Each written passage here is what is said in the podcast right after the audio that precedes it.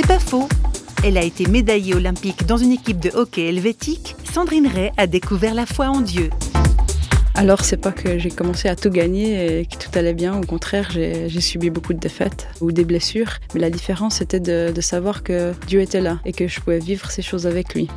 Les défaites, par exemple, ben, du coup, je savais que c'était plus aussi important parce que quoi qu'il arrive, son amour ne partirait jamais. Et hum, pour les blessures, je savais que même si tous m'abandonnaient, parce que quand vous faites partie d'une équipe, vous êtes dans l'équipe, vous êtes intégré, mais dès que vous êtes blessé, ben, vous êtes hors de l'équipe. Un peu comme dans la société, quand on a un travail, on, est, on fait partie de la société et dès que vous avez plus de travail, d'un coup, vous êtes hors de la société. C'est un peu pareil dans, le sport. Vous êtes tout seul à pouvoir revenir. Mais quand j'étais blessé, dans ces moments de blessure, eh ben, je savais que il y avait un Dieu qui était là et qui m'abandonnait pas.